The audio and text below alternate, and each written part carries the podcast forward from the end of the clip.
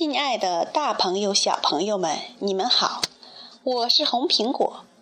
今天给你们带来的故事名字叫《巴巴爸爸建新家》。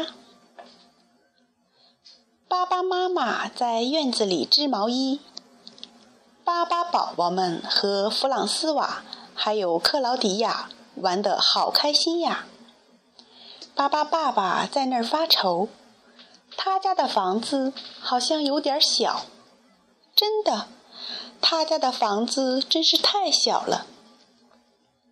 弗朗斯瓦说：“他知道有一座空房子，可以带大家去看看。这真是座漂亮的房子啊，只是有点旧。”巴巴爸爸一家开始忙起来。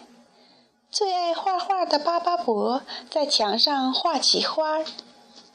巴巴爸爸一家跑到旧家具市场上，每个人都选到了自己喜欢的东西。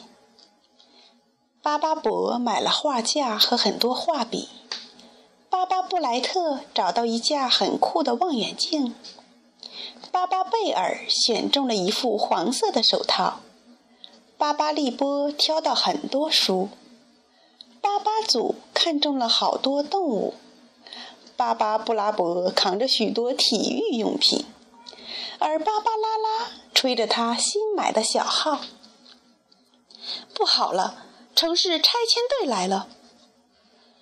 一些巨大的机器正在拆邻居家的房子，马上就要拆到巴巴爸爸家了。拆迁队的人请巴巴爸爸一家住进新盖的高楼里。巴巴爸爸一家在高楼里可真住不惯，他们决定离开新房子。他们走了很久很久，一直走到晚上，才在一座美丽的小山上住下来。早上醒来。他们决定就在这座小山上盖一座自己的房子。大家把泥土和水混在一起，涂在巴巴爸爸圆圆的身上。等泥土干了，房子就造成了。每个人都可以住进自己的房间了。弗朗斯瓦和克劳迪亚经常来做客。巴巴爸爸和巴巴妈妈的房间可真舒服。山边的小溪就是他们的浴室。弗朗斯瓦和克劳迪亚帮着巴巴爸爸一家种植花果。糟糕，拆迁队又来了！巴巴爸爸他们用泥土做了好多炮弹，加了巴巴粘稠粉的炮弹就像口香糖一样粘。巴巴爸爸他们向机器们开战了，炮弹一下就把机器们张开的爪子粘住了。他们再也没办法拆巴巴爸爸家的新房子了。